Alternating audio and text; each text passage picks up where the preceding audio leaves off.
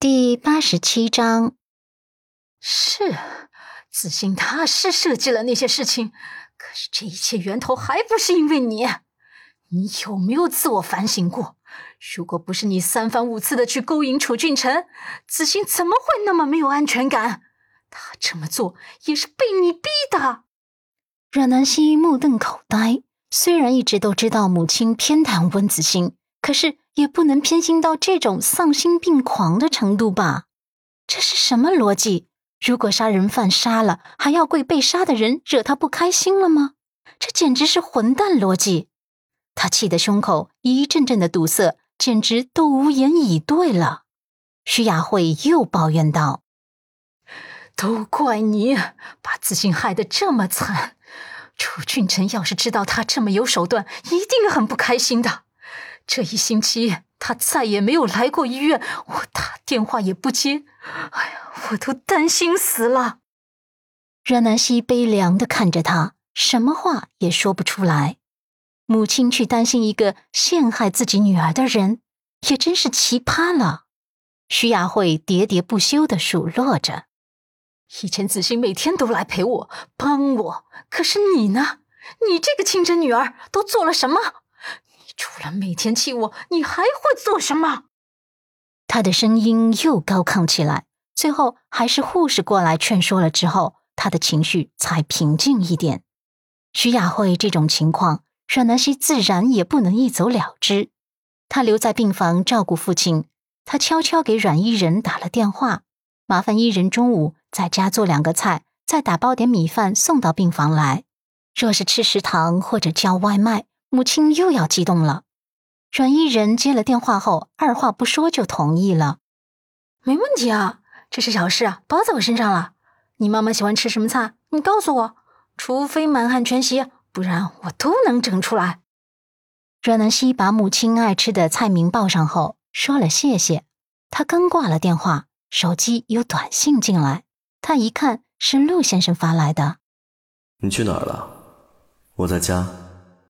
阮南希虽然有些奇怪，他怎么会在这个时候回家？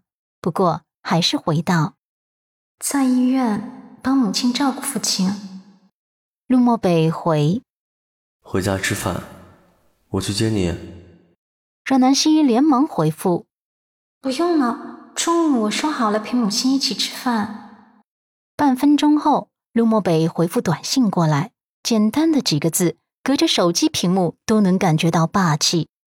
那么，我去陪你吃午餐。果然是陆先生的风格。阮南希看着看着，居然笑了，小脸上的笑容清甜迷人，还夹着一丝羞涩。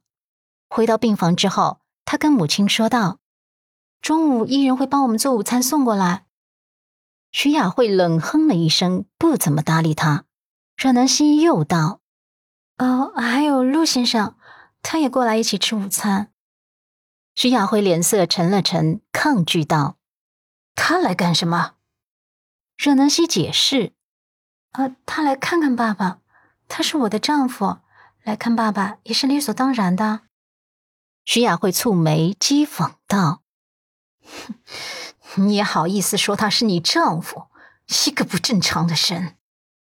阮南希不想跟他吵，只能躲着他，怕听见他又说出更难听的话，只好说道：“我去一趟医生办公室，问问父亲的情况。”徐雅慧对着他的背影怒道：“贱骨头！”阮南希再次回到病房之后，徐雅慧累得在沙发上睡着了。他上前帮母亲盖上被子后，看着母亲憔悴的容颜，忍不住的叹息。以前那么疼爱他的母亲到底去哪儿了？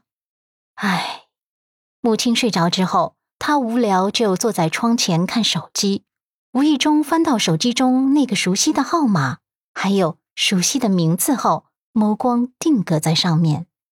阮静深是他同父异母的大哥，却意外的从小跟他感情很好。只是三年前，大哥说是出国进修，就一直杳无音信。父亲也派人去国外多次寻找，可是一直没有大哥的消息。大哥的电话再也打不通了。不过，即使打不通，他也舍不得删掉大哥的号码，他想着，说不定什么时候大哥的电话就能重新接通了。就在他盯着大哥的号码正神儿的时候，徐雅慧已经醒来了。她正悄悄靠近阮南希，而阮南希却沉浸在自己的世界中，浑然不知。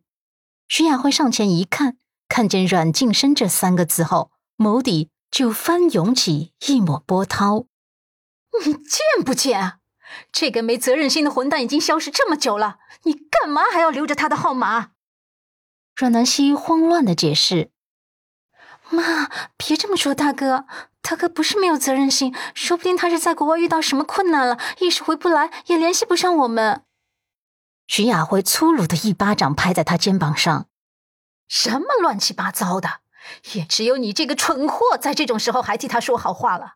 他就是一个没责任心的混蛋。”他当初肯定是卷款跑了，然后现在你爸爸出事了，他就躲起来，再也不想回来了，把所有的压力都压在我一个人身上。他就是个十足的王八蛋，跟他那个母亲一样一样的。阮南希实在是听不下去了，他阻止道：“妈，你别这么说好不好？大哥真的不是那样的人。”哎呦，一码归一码，你怎么又扯上大哥的母亲？他都已经去世了，就别再说他什么了。这些都是过去的事情，别提了。